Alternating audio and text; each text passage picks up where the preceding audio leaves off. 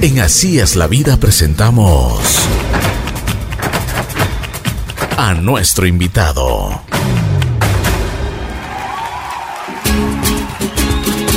Buen día, buen día, buen día. Aquí estamos, en Así es la vida. Hoy sábado tengo el gusto de presentarles a Andrés Carrillo. Es un joven empresario, emprendedor, una persona que tuve la oportunidad de conocerle hace ocho días en un evento, en un evento social donde tuve la oportunidad primero de, probar las, las delicias que saben hacer eh, los chefs ecuatorianos.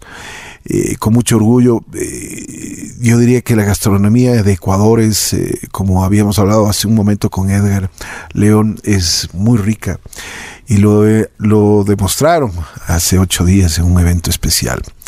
Así que me puse a conversar con Andrés Carrillo y le invité al programa.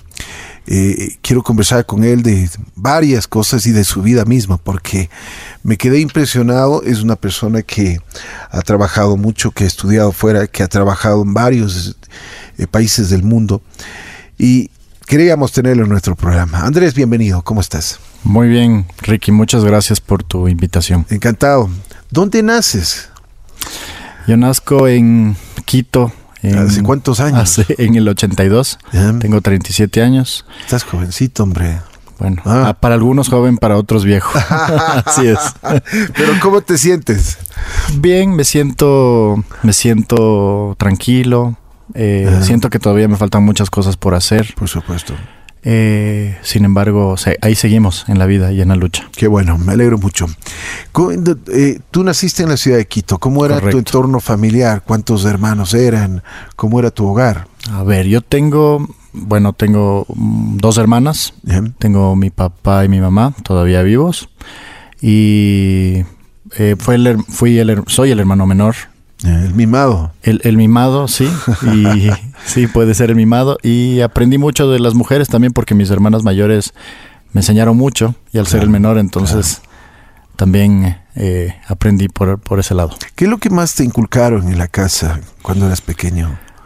yo creo que el respeto, respeto hacia las mujeres, eh, eh, respeto hacia todas las personas, no importa de qué, de qué, de dónde provengan, qué hagan de su vida. Eso creo que fue lo más importante y el valor que, más, que más me inculcaron en mi casa. ¿En qué escuela estuviste? Yo me gradué del, del Colegio SEC. Ya. Me gradué del Colegio SEC en el 2001. Ya. ¿Y qué, qué, o sea, qué hacías cuando eras adolescente, en tu niñez? ¿Qué, ¿Cuáles eran tus expectativas de vida? A ver, yo en la, en, adolescente fui un poco indisciplinado, digamos, en el colegio. Eras inquieto. Era, era, muy inquieto, muy inquieto en el colegio. Eh, los profesores te querían, pero te querían fuera del colegio. Bastante, me querían mucho. Me querían, me querían mucho los profesores, sí. pero ¿por eh, qué, cuál era, por qué era esa reacción de ser así un poco rebelde, inquieto en, la en tu adolescencia? Yo creo que ha, sido muy difícil para mí concentrarme tal vez en la niñez, concentrarme en, en tal vez en, las clases o en las materias, estar concentrado y no pensar en otras cosas. Entonces a raíz de eso creo que surge los temas de disciplina, era muy amiguero, me gustaba estar mucho con mis amigos, entonces... ¿Practicabas algún deporte? Practicaba, sí, practicaba mucho el tenis, practicaba mucho el tenis después de, clases, como extracurricular, jugaba prácticamente todos los días hasta terminar el colegio jugué casi toda mi secundaria, digamos. ¿Y qué pensabas hacer? O sea, ¿qué, cuál es, qué es lo que querías hacer de tu vida eh, ya en, las responsabilidades laborales? En ese momento no lo tenía muy claro, la verdad. No tenía muy claro cuando me gradué. ¿No tenías alguna inclinación? no tenía alguna inclinación específica, la verdad. Eh, estaba un poco confundido con algunos temas, con algunas clases y me parece que, dentro del sistema cuando uno se gradúa, todavía se gradúa un poco joven o no le dan las herramientas necesarias para, eh, para enfrentar el mundo laboral o para salir adelante y ver qué cosas puede hacer o qué le gustaría hacer en su vida. Así es, así es. Entonces me parece que por ahí es... Por, por ahí no supe, no, no, no sabía bien todavía qué hacer cuando... ¿Y qué hiciste después entonces cuando te graduaste? Del colegio? Después de graduarme, bueno, tuve, tuve la oportunidad y la suerte de irme a Estados Unidos a mejorar el, inglés y de ahí pues estuve estudiando en una universidad y trabajando al mismo tiempo. ¿Y qué estudiabas? Estudiaba colegio general, en realidad, algunas materias, no tenía nada en específico, era como, como una preparación para la universidad. Sin embargo, también empecé a trabajar en, en, los, en los edificios donde las residencias de los estudiantes, entonces ahí era como un recepcionista, digamos, tomando nota de, de ingresos, de, de quién ingresaba, quién salía, y, y pues ahí me ganaba una platita. Tú tienes ya, tu vocación de servicio comienza ahí a verse, porque ahora tú tienes un, un buen un buen negocio de servicio, de atención. y yo creo que ya vas aprendiendo desde ahí, ¿no? Sí, siempre me, siempre me ha interesado mucho el tema del servicio, del servicio al cliente, del buen trato con la gente. Siempre ese ha sido, creo que, algo que me ha motivado a seguir adelante. Andrés, ¿y cómo fue que, que, o sea, después tú llegas a, la parte gastronómica? Que, ¿Cómo llegas hasta allá? Bueno, yo estudié, eh, yo estudié hotelería y turismo, administración hotelera en Suiza. ¿Cómo así te fuiste a Suiza? ¿Qué, qué, cuál expectativa tenías? Eh, yo quería ya estudiar eh, algo relacionado con la estaba decidido a estudiar hotelería y gastronomía y voy con mucha ayuda y sacrificio de mis padres pude lograrlo. Me fui a Suiza. ¿Qué tal esa experiencia? Eh, increíble. De, Porque ahí está, es, es, la cuna de, Es la cuna de, la hotelería, de la hotelería, digamos. Así es. Eh, fue muy bonito, es un país muy diferente, muy organizado, muy diferente al Ecuador. Eh, la gente también es muy diferente, pero lindos. Todas las, todas las vivencias que he tenido en mi vida han sido muy enriquecedoras. ¿Cómo fue esto de estudiar gastronomía ya, hotelería? Eh, bastante, bastante entretenido, creo yo. ¿Cuántos años estudiaste allá? Estudié cuatro años. ¿Quién, ¿Quién nomás comprende, por ejemplo, qué materias te dan? Porque eso sería interesante conocer, ¿no? A ver, me, dan muchas materias de, alimentos, de manejo de alimentos, de manejo de procesos, eh, no solo de alimentos, sino también de habitaciones, de manejo de administración de, servicios, eh, trato con clientes, eh, y, y, es muy teórico, y es muy práctico, perdón es, aparte de lo teórico, también se maneja mucho la práctica. Entonces, eh, había un restaurante que era una clase, por ejemplo, que era un restaurante. Entonces ahí manejábamos, íbamos cambiando las posiciones de los restaurantes. Había días que te tocaba ser el, el, chef, había días que te tocaba ser el asistente del chef, había días que te tocaba ser un mesero, había días que te tocaba ser el posillero. Entonces era muy práctico también el, eh, eh, los estudios. aprendes de todo. Aprendes de todo, aprendes de todo. Eso es lo importante, yo creo, en la hotelería, que, que comprenda todo lo que es el servicio, porque es, es, es, un trabajo de muchas personas y es bastante complejo. Eh, ¿qué, ¿qué, es lo que más aprendiste ahí? O sea, ¿qué es una, una cosa que te ha llevado en la vida? De lo que aprendí en Suiza, yo creo que, mm, yo creo que la disciplina la disciplina con, con, el trabajo. Sí, ¿no? Para preparar alimentos tienes que desde varias horas antes ya estar preparando para alguna comida especial o simplemente para, para el restaurante. Así es, así es. Con antelación. Así es, con, con antelación, preparando que todos los preparativos eh, vayan bien. Y bueno, tantas cosas eh, después me, ha llevado a esto, a este negocio que tengo ahora. Y terminas Suiza, terminas tus, estudios. ¿Y qué, qué, cuál era, qué es lo que querías hacer? ¿Qué hiciste después? Bueno, después, me, después de terminar el, eh, la universidad, yo quería eh, quedarme por Europa quedarme por un país europeo trabajando, adquiriendo mejores experiencias, pero se me complicó un poco el tema de, de la visa de la visa de trabajo era complicado, se les daba oportunidad más a los estudiantes eh, europeos. Eh, sin embargo, mm, me fui a un país muy, muy interesante y que en esa época no era muy conocido, pero, pero, pero nos fue, me fue en, realidad muy bien. ¿A dónde fuiste? Emiratos Árabes Unidos, eh, específicamente a Dubái. Dubái. ¿Y qué tal? Eso debe haber sido una experiencia pero única. ¿Cómo así escogiste Dubái?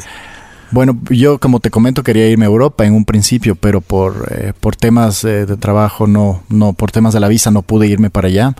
Sin embargo, se abrieron estas otras oportunidades en otros países y me pareció interesante. Era un país en ese momento en mucho crecimiento. Bueno, es un país que sí es en constante crecimiento hasta el día de ahora, mucho dinero. Y me pareció una oportunidad de, una buena oportunidad para ir y aprender algo diferente y estar con y estar en un lugar de diferente cultura. Por supuesto. Te debe haber eh, te debe haber chocado duro la cultura uh, allá, ¿no? Sí, sí, sí, mucho. Diferente, eh, completamente. Completamente diferente. La cultura, los hábitos, la gente, eh, las cosas que hacen, lo que no hacen. Bueno, en general todo. Eh, ¿Tú vas a, a dónde vas a, a trabajar en, en Dubái? Me fui a trabajar en un hotel eh, que un, un, hotel muy lujoso que era conectado a un centro comercial. Bien. Y este centro comercial era conectado a un parque de esquí interno. Entonces, claro, ya habían unos, unos, unos, unos chalets, unas, unas suites grandes que compartían la vista con el parque de esquí y al otro lado tenías el, el icónico edificio el Bur Dubai, que se llama, que es ese velero. Uh -huh. Entonces, claro, es unas habitaciones obviamente demasiado costosas, muy lujosas. ¿Cuánto puede costar una habitación? La verdad es que no recuerdo en este momento el, el valor de esas habitaciones, pero en Dubai, bueno, ahora hay muchos más hoteles de cuando yo estaba ahí hace ya que son van a ser más de 10 años. Pero la verdad te, te mentiría si te, te, si te comento ahora un valor. El valor. Pero eh, me imagino que tienen que, que, que, ser muy, pero muy lujosas, ¿no? Demasiado lujosas. Demasiado ¿Qué, por lujosas. ejemplo, qué, qué, qué, qué, qué elementos existen? ¿Qué elementos tienen? Eh, bueno, dentro de, eh, dentro de lo que es la habitación físicamente, tú puedes darte cuenta en los muebles, en, las, en, en, los veladores, en las decoraciones interiores. Hay decoraciones que uno no ve en un hotel normal mm. o un hotel de cinco estrellas estos acá son, en el Ecuador. Estos son hoteles de siete estrellas, ¿no? Es, son, bueno, son allá, son considerados de siete estrellas, sin embargo, son todavía hoteles de cinco estrellas para allá, porque hay tanta demanda y tanta tantas cosas diferentes que... Impresionante, impresionante. El servicio me imagino que debe ser personalizado completamente. El servicio es espectacular. Cuéntame del servicio, ¿qué, qué, ¿cómo eh, es? El, el, el, eh, yo creo que la gente está entrenada a un servicio muy diferente. Es un servicio eh, muy de lujo. La gente tiene disposiciones específicas de qué hacer, de qué decir, de cómo portarse, de cómo caminar, de cómo llevar los Hasta platos. la manera de caminar. Todo, absolutamente todo absolutamente todo de cómo estar vestido, físicamente cómo estar presentado, cómo tener el corte de cabello, eh, el maquillaje, muchas veces no se puede usar maquillaje, muchos, muchos detalles, muchos detalles que, que parece que son imperceptibles, mm. pero, pero, pero lo son, en la claro. vista general lo son. ¿Qué idioma es el que el, es el inglés? Yo, bueno, ellos hablan en, en, el idioma árabe, sin embargo, yo trabajaba completamente en inglés. Una cosa, eh, me imagino que la, la, la, estas habitaciones pasan llenas todo el año, ¿o no? En la época que yo fui, justo hubo el problema. Había una depresión, creo. Una, fue una recesión mundial. Yeah. Que, que, fue un colapso mundial y pues eh, ahí todo colapsó. Se cayó por ahí, por Estados Unidos y empezó todo a, todo a debilitarse. Uh -huh. eh, sin embargo, el, el, bueno, Dubái es un país, uno de los eh, Emiratos Árabes es un país del Golfo que tiene mucho turista del Golfo. Los turistas más fuertes son de dentro del Golfo, países como Qatar, como Bahrein, como Arabia Saudita, son países que son los que más atraen turistas a Dubái, porque es un país más abierto, digamos. En Dubái es más abierto, eh, hay más lugares de entretenimiento y la gente que va son países del Golfo que tienen mucho dinero, entonces eso han tratado de promover ellos. Claro, claro. La cultura, la cultura en, en, en diferente a la nuestra. Es, es cierto que en, no en todos los lugares se puede expender licor. No, en todos los lugares no sé. Bueno, hasta donde yo estuve era es como estados. No recuerdo si es estados o provincias o el nombre técnico de cómo se dividen los sectores, pero había solo un sector al norte que se llamaba Ashman, que es ahí donde era el único sector donde se podría comprar licor libremente. Bien. En los otros estados, digamos, porque no me acuerdo el nombre técnico, ah, se podría comprar licor pero con una licencia especial. Mm, Entonces había que hacer un trámite para una licencia, pero no todos podrían comprar licor. ¿Cómo fue tu experiencia ya en la parte de hotelería, gastronomía, todo lo que pasaste allá en, en Dubái? Muy, eh, muy enriquecedora, la verdad. Muy enriquecedora, aprendí demasiado.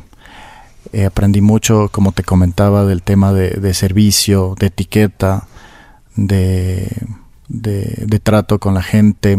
Había muchas personas de diferentes culturas, entonces tenía que, que lidiar a veces con gente que no está acostumbrada a la manera como yo soy o yo acostumbrado a, la, a, a las otras personas. Mm. ¿Te, te daban mucho, eh, eh, mucho entrenamiento en el hotel donde estuviste? siempre habían capacitaciones, siempre habían eh, eh, capacitaciones de di- diversas cosas, ya sea de servicio, o sea de algún programa, o de algo de... Pero la siempre comida. recalcando en el servicio, ¿no? Siempre recalcando en el servicio, en, en- en- en tener el conocimiento íntegro, en saber todo lo que comprendía el menú, por ejemplo.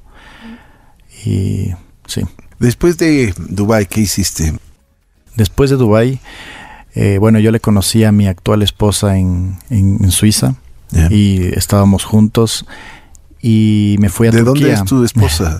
Mi esposa es de Turquía. Mi esposa, bueno, mi esposa es turca suiza. La mamá es suiza y el papá es turco, pero Ya. viven en Turquía. Y me fui a, ¿En y me fui de- a en Estambul. Estambul. Sí. Es precioso Estambul. Lindísima ciudad. Una Ah. ciudad con mucha historia, con muchos imperios que se han peleado por esa ciudad. Sí, sí, sí. Han pasado mu- muchas cosas en esa ciudad y es muy, en- muy Tiene los dos continentes. ¿no? Exacto. Tiene el continente europeo y el continente asiático. Así es. Bueno, ¿y qué tal te fue por ahí? En Turquía, otra otra cultura totalmente diferente. Sí, totalmente diferente. Eso es- totalmente al diferente. otro lado te Totalmente diferente. Ellos son más abiertos, mucho más abiertos que los, eh, que, que- que, bueno, que los Emiratos Árabes o los países del Golfo. Pero, pero muy enriquecedora, muy enriquecedora la, la cultura de ellos. Son muy vendedores, son muy sociables. Hay un lugar que se llama el Gran Bazar, Claro. que es el, el centro comercial, digamos, más grande, de, de- más, más antiguo del, del- del mundo. Y a uno, eh, me acuerdo que me fue a visitar una vez un amigo, y estábamos caminando y nos escuchaban hablar y ellos, y, y un, y un chico me empezó a decir, parce, parce, parce, como que identificó que yo hablaba español, pero no sabía exactamente de qué zona era, entonces dijo, este no es español, no es de por acá, eh, debe ser de por esta zona, no es argentino. Entonces casi le atina, porque me decía parce, parce, parce, entonces casi le atina. Entonces gente muy, muy, muy viva para la Claro, manera de claro. vender y, y- y tratar de llegar al cliente. También tienen ese mercado de las especies, ¿no? También tenés un Me mercado. imagino que debes haber aprendido muchísimo de, especies. Sí, hay demasiadas especies, demasiadas. Hay ¿Quién creería, que- no? Hay especies de todos los colores, sabores. Ellos usan mucho las especies en sus comidas. Y pues ahora mm, con mi esposa sí hacemos algunos platos, algunos platos especiales. No todos porque no tenemos todos los condimentos, Claro. digamos. Tu esposa también estudió hotelería. También estudiamos lo mismo. Qué bien, qué bien. Sí. O sea que se juntaron dos personalidades de la hotelería. Sí, sí, Qué sí, bueno, sí. me alegro. Y qué, a ver, entonces tu experiencia en Turquía, ¿qué hiciste? Bueno, en Turquía estudié, eh, perdón, en Turquía trabajé en una agencia de turismo. Traté de buscar trabajo más que nada para intentar eh, tener un, un permiso fijo para poder vivir ahí. Bien, Y trabajé en una agencia de turismo que manejaba paquetes a Latinoamérica. bien. Un- se, se- se salía un poco de lo que yo estaba acostumbrado a trabajar, sin embargo iba por la misma rama. Y no estuve mucho tiempo por ahí, no se dieron las cosas lamentablemente y ahí fue cuando, cuando decidí de regresar y emprender ya mi negocio acá en el Ecuador. Mm, ¿Cómo fue eso? ¿Qué, es- qué es lo que tenías pensado hacer? Bueno, yo eh, cuento con una, un lugar, una, una quinta que, de eventos, que ahora es una quinta de eventos, y lo que pensaba hacer es eh, eh, integrar los servicios y el conocimiento que yo había adquirido con un espacio verde para poder realizar eventos de todo tipo. El limonar. ¿Por qué el limonar? Así se llama tu negocio. Bueno, el Limonar en realidad nunca le cambié de nombre, el Limonar siempre fue su nombre. el nombre desde de la quinta y por algún motivo lo seguí usando y ya después ya fue muy tarde para cambiarlo. Entonces quedó ya con el famoso limonar. El limonar y ya quedó, ya se empezó a conocer. Entonces ¿Cómo fueron muy tus, tarde a ver, cómo fue? Cuéntanos cómo fueron tus inicios en el limonar. Bueno, en, el limonar eh, empecé mis inicios eh, trabajando el tema de la quinta únicamente como espacio de recreación y tratando de aprender un poco de otros proveedores de acá. A pesar de que yo tenía conocimiento en servicio y en gastronomía, siempre un, nuevo país eh, te trae nuevos proveedores, te trae, nuevas formas de trabajo. Entonces yo empecé alquilando el espacio físico y buscando otros trabajos buscando otros trabajos que me que, sea más estable para mí. Trabajé en, eh, en, Metropolitan Touring y trabajé manejando una, una hacienda en el Cotopaxi también. ¿Qué tal te fue por ahí? En la hacienda. Bien, me fue muy bien. Eh, era un lugar muy frío porque era muy arriba del Cotopaxi, casi por la entrada norte.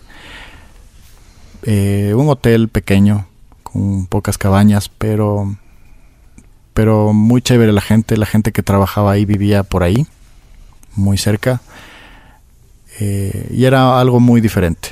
Yo trataba de enseñarles muchas cosas a ellos, eh, porque es gente que no fue nunca educada en el tema de la lotería ni el servicio. Totalmente empíricos. Totalmente empíricos. Y, pero gente de muy buen corazón, gente muy humilde, muy trabajadora, eh, muy, muy dedicada y eso es lo lindo, lo lindo de, encontrarse con gente así. Me imagino que tenías muchísima... Mm, eh, iban muchos turistas extranjeros, ¿no? muchos turistas extranjeros, sí, muchos extranjeros, más que nacionales extranjeros. Había también mucha gente que, que, vivía de viajar. Me acuerdo una vez que me encontré con una familia que ya iban viajando como cuatro meses alrededor de Latinoamérica. No te puedo creer y era una familia que tenían dos muchachos pequeños, un niño de, me parece que, si no me equivoco, de 11 años y otro niño de 7 años. Y estos niños eran eh, demasiado eh, avanzados en su edad, parecían mucho mayores a lo que en realidad tenían, a la edad que tenían. Y tal vez era ese, ese, ese, apego con las experiencias, ¿no? Y el, y el apego tal vez con gente más adulta que, que, niños de su propiedad. Claro, claro. Pero qué, qué interesante. Debes haber tenido algunas historias, pero... Y algunas, algunas de anécdotas, ¿no? Con la gente. Sí, sí, sí, muchas. Bueno, con estos chicos era muy interesante porque yo les enseñaba eh, eh, entonces ellos aprendían cosas prácticas de la vida, o ensillar caballos, o cosas así, ¿no? Era muy, muy divertida la vida de ellos. No sé qué tan eh, cuánto se puede aguantar una vida así. De, Viajando. Viajando, viajando sin lugar, sin un lugar estable. Sin embargo, hay mucha gente que lo hace. Y en ese, en ese, cuando yo trabajaba en ese lugar me di cuenta de cuánta gente está dispuesta a tener este tipo de, este tipo de vida. Y en tu negocio, a ver, ya comenzaste primero a alquilar el espacio físico, hasta que te diste cuenta que tenías potencial para ponerte ya tu negocio propio, hacer un, catering y darle el servicio completo a la gente. Correcto. Bueno, básicamente empezó porque empecé a tener algunos problemas. Como yo alquilaba el espacio físico, había gente que le iba bien y había gente que le iba mal. ¿En qué? En, el servicio. En el servicio, en la comida, en la atención. Ah, le estabas quemando al lugar. Le estaba quemando al lugar porque era mi nombre el que estaba de por medio. sin embargo, yo no, sin yo hacer las cosas, quedaba, el que quedaba mal era yo. Entonces, eh, ya aprendiendo un poco más, trabajando aquí en el Ecuador, que no había trabajado antes, eh, ya decidí empezar el negocio completo y dedicarme ya de lleno al negocio. Pero ahora le das el, servicio completo, ¿no? Correcto, hago el servicio completo. Hay algunos proveedores porque eh, no en este tema del servicio y del catering y las decoraciones hay muchas cosas de por medio entonces yo no puedo contar con todo absolutamente todo hay siempre nuevas tendencias nuevas modas nuevas cosas y es un trabajo conjunto que yo lo coordino lo organizo pero no lo realizo siempre solo. ¿Qué tiempo ya estás en el negocio? Y en el negocio voy, eh, bueno, desde que abrimos la quinta va a ser unos ocho años y yo en este negocio voy más o menos unos seis años. Qué bueno. A ver, cuéntanos, ¿qué, qué, cuál es la especialidad que tiene Limonar? Porque, eh, como yo había anunciado y había dicho, te conocí en un evento en el cual, pero salió toda la perfección. Yo te decía que, que realmente una de las cosas que había eh, valorado muchísimo es el servicio que ustedes dan. Un servicio personalizado, un servicio en el cual todos y cada uno de los invitados a, este, este acto, pues nos sentimos contentos, nos sentimos satisfechos porque estábamos, eh, como se dice, bien tratados, ¿no? Así es. Eh, bueno, también realizo los eventos afuera de la quinta. Yo empecé realizando solo en, la, en, mi lugar propio, en la quinta, los eventos. Sin embargo, ya con las experiencias de los clientes me han empezado a llamar para que les realice en otros lugares, en otros espacios. Y nosotros, bueno, lo que yo creo más importante es el trato con la gente, ¿no? El trato con toda la gente que trabaja de por medio. Porque como te comentaba antes, no soy solo yo yo coordino, yo organizo, eh, yo soy la cara principal, digamos, al que le llegan todos las, los, eh, los complementos y las quejas y los problemas. Entonces es mi responsabilidad absoluta. Sin embargo, es un trabajo de mucha gente, de mucha gente de montaje, de toldos, de mesa, de comida. Eh, son muchas personas. Entonces, para mí lo importante es, es el trato con la gente. Tratar bien a las personas es algo fundamental en mi trabajo. Y es lo que Ah, para mí es lo principal que me ha llevado al éxito actual. Ese es el sello que tiene Limonar, ¿no? La garantía. Ese es el sello que tiene Limonar, sí. El servicio, la manera, el trato de los clientes. Y eso se refleja mucho en el personal que trabaja conmigo. A mí me gusta, eh, como tuve la oportunidad de comentarte, estar ahí, estar presente, estar en todos los puntos claves de un evento. Si me toca estar en la parte del servicio y servir un plato, yo lo hago si me toca atender personalmente a una persona y servirle un vaso de agua o lo que sea, yo lo hago. Yo estoy ahí siempre y estoy demostrándoles a los muchachos eh, que trabajan conmigo lo importante que es el servicio y lo importante que es tratar bien a la gente. No solo mandar y, decir qué es lo que tienen que hacer, sino que vean el trabajo y que vean que uno está presente. Aquí en Ecuador, por lo general, nos quejamos siempre del servicio. Vamos a un almacén a comprar y nos atienden mal. Vamos a, a un evento y nos atienden mal. ¿Por qué? ¿Qué pasa? Bueno, yo me incluyo, yo me incluyo en esas personas que creo que se queja mucho en el servicio aquí en el Ecuador. Y yo creo que, que, lo que te comento es parte de.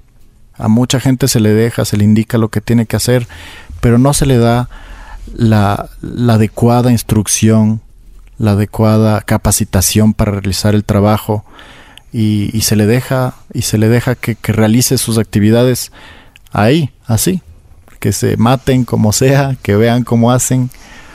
Pero eso, no está bien. Eso no está bien, eso no está bien para nada. Y yo creo que debe haber una buena capacitación y como te digo, un buen trato a la gente y que entiendan cómo es el servicio y que sean bien remunerados también. es importante que sea bien Yo creo que desde ahí también viene una, una, una parte principal. Sí. Que sean bien tratados y que sean bien remunerados. La gente trabaja bien que sean muy bien capacitados desde otro aspecto, porque a veces la gente no es capacitada. Se les contrata a la gente para hacer algún servicio, ya sea de atención al cliente o de ventas, y se piensa que es algo muy sencillo o muy fácil, o que es algún trabajo que puede realizarlo cualquiera. Pero es importante tener una capacitación, es importante tener un, seguimiento de las cosas. Entonces ahí creo que eh, se focalice el problema aquí en el Ecuador. Por ejemplo, cuando haces eventos, ¿el cliente qué te pide? ¿Te pide un menú internacional? Porque ¿Qué, es lo que siempre te piden? Porque en este evento que, tuvimos hace ocho días fue algo espectacular porque diste un, un, menú totalmente ecuatoriano. Así es. Que fue o sea, y todo el mundo nos deleitamos la presentación de los ceviches, la presentación del hornado en, el plato principal, con, con, un rico mote, con una rica ensalada. Yo creo que todos, o sea, aparte de que en estos eventos siempre estará la carne y el langostino, que es, por lo general ese es el plato que da todo el mundo. Pero el ver el, el famoso hornado, qué rico, oye, pero preparado además con una presentación que no, no es, no es, no es el, no es el, hornado que, puedes comprar en, en, San Golquí. Puede ser el mismo que le compras en San Golquí, pero vale mucho la presentación. Vale mucho, mucho, mucho la presentación. Eh, yo creo que la comida te entra primero por los ojos Sí. y después por el sabor. Y tal vez el éxito de la comida peruana actualmente en el mundo es eso. La comida ecuatoriana es muy deliciosa, es muy rica, es muy diversa, pero creo que a veces fallamos un poco en la presentación de los platos. Y la comida primero te entra por los ojos. Lo primero que es es ver el plato y después te lo comes. Claro. Entonces, si, lo si se ve un plato que no es atractivo, te vas a ver feo. la presentación, lo La que vale. presentación es lo, va- lo primero, digamos, no lo que Sí, vale. sí. O sea, lo primero que vale, digamos. Lo Porque primero que después del, del famoso y riquísimo hornado, por ejemplo, que me pareció un- el éxito eh, tomarte un- de postre un famoso, este como el, el helado de paila. Qué Sí. rico, oye. Ah, Sí. Bueno, son platos típicos. Yo realizo todo tipo de platos, eh, ya sea carnes, pollo, langostinos, camarones, comida internacional, de Lo que todo lo que me pide el cliente en realidad. En este caso, el cliente me pidió algo típico y a veces tengo platos servidos eh, típicos. Sin embargo, el cliente en este caso quería ese servicio de buffet de los conos de helado, que lo he realizado y sale muy bien. Oye, y cuando así, eh, porque ahora hay mucho, mucha gente vegetariana, veganos, ¿qué- ¿cuál es la preparación que haces tú también? O sea, en tu- en- ya en la, en la planificación de estos eventos. Dentro de los eventos es una, bueno, es una planificación muy, muy grande de, de- de comida y, y, y sí les solicito yo a mis clientes que me digan qué exactamente, cuáles son las personas especiales, porque a veces hay personas vegetarianas, veganas, celíacas, mucho tipo de, diferente tipo de personas o que no comen lácteos Claro, o gluten, claro. hay mucho, tip- mucho tipo diferente que come cosas diferentes, ¿no? Entonces esos platos sí son específicamente preparados para ciertos clientes. Es el servicio que das en el limonar. Ese también, el que, el que te el que los invitados estén con lo que ellos quieren, Correcto, que eso es importante. Correcto, correcto. Como es, eh, como es un servicio en el, en el tema del catering, no es un restaurante, entonces es, es un poco más complejo porque se trata de servir lo más rápido a todos al mismo tiempo y que la comida salga caliente. ¿Alguna Ese es el reto más difícil. Claro, me imagino. Para que, salga, más- para que salga caliente. Para que salgan los platos calientes, caliente en ese punto y que, y que todos sean servidos al mismo tiempo y pasan muchas cosas. Eso es la- la parte entretenida que me gusta a mí del negocio. Ese, ese como... no todos los días son iguales. No todos los días son iguales y no todos los clientes son iguales. Y no siempre piden lo mismo y no siempre hay los mismos problemas. Entonces, en todos los eventos siempre hay algo nuevo. ¿Cuáles son los problemas más fuertes que te has, te has presentado y te has, que, has tenido que resolver pero inmediato? Son tantas cosas que no se me viene una a la mente, pero dentro de esos problemas puede ser que eh, lle- llegan 10 personas más de lo que estábamos No, planificando. y- me toca me toca resolverlo. Ese momento me toca ver la manera de resolverlo. Entonces, claro, me entro en un poco de estrés. Sin embargo, ¿Y cómo eh, lo yo- resuelves? Porque si ya te dijeron, digamos, 200 platos son 200, pero si llegan 10 más, ¿qué haces? ¿No Sí. tenías pro- programado eso? No tenía programado, sin embargo, sí tengo, sí tengo un poco de, reserva. de reserva, de espacio eh, y, y me trato de acomodar a, lo- a las circunstancias, a las Les situaciones. das doble mote. Les doy doble mote, sí. Alguna, al- algo me invento, algo me invento en ese momento. En ese momento de ese, de ese estrés, de ese momento, algo lo resuelvo. Pero siempre pasan cosas, Me imagino. siempre me pasan cosas interesantes en los eventos. Y debes, debes de escuchar diferentes opiniones de, de- sobre lo que está pasando en el evento, ¿no? Sí, sí, sí, siempre, siempre hay, yo siempre me gusta estar por las mesas viendo que toda la gente esté bien, la gente eh, me reconoce quién soy y tiene más confianza al momento que le están sirviendo la comida. Claro. Entonces cualquier problema que haya, cualquier eh, situación, yo ya le miro a la gente y la gente me mira y si les veo que ya me regresan a ver mucho, me, me acerco y les pregunto si todo está bien, si les puedo ayudar en algo. Siempre estoy pendiente de la gente. Qué bueno, qué bueno. El famoso limonar. A ver, me estábamos conversando con Andrés y me, me decías que vas a tener algo especial, que estás preparando y que ya se viene una gran sorpresa, especialmente para los fines de semana. Que ya Así la es. familia va a tener una, un concepto diferente de lo, que, de lo que se ha venido haciendo tradicionalmente. Así es. Eh, bueno, en la Quinta Limonar vamos a planificar desayunos, buffets, Ajá. los días domingos. El famoso brunch. El famoso brunch, así es. Eh, Pero vamos a este, este brunch, eh, yo, eh, de lo que hablábamos, tiene que ser diferente, o sea, tiene que ser eh, de, distintos platos y como, como se sirven afuera, ¿no? Con tu experiencia, tú puedes haber visto en Dubái, en Turquía, en los grandes hoteles se sirven unos brunch, pero que son de perder la cabeza. Así es, así es. Como conversábamos, como conversábamos ese día, esa es la idea, ¿no? Hacer comidas especiales, hacer un brunch diferente para la gente que la gente salga contenta, no solo con la comida, sino con el servicio, que sea una experiencia especial. Claro, claro. Y eso es lo que y eso es lo que vamos eso a estás preparando. Eso lo estoy preparando, todavía está eh, eh, todavía Ya viene, ya viene, sí, se está, cocinando. Se está cocinando la idea, exacto. pero pero pero lo vamos a hacer. Qué bueno, Andrés.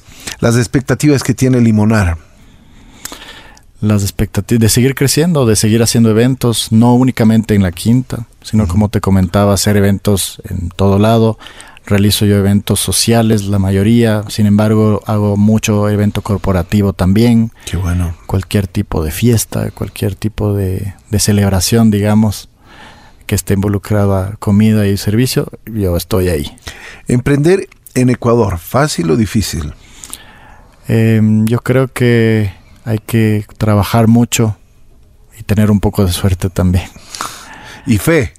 Y fe. Y fe, sí. Fe en ti mismo, y fe en tus posibilidades. Sí, así es. Y, que te guste lo que haces. Yo creo que también ahí está la clave de, del éxito.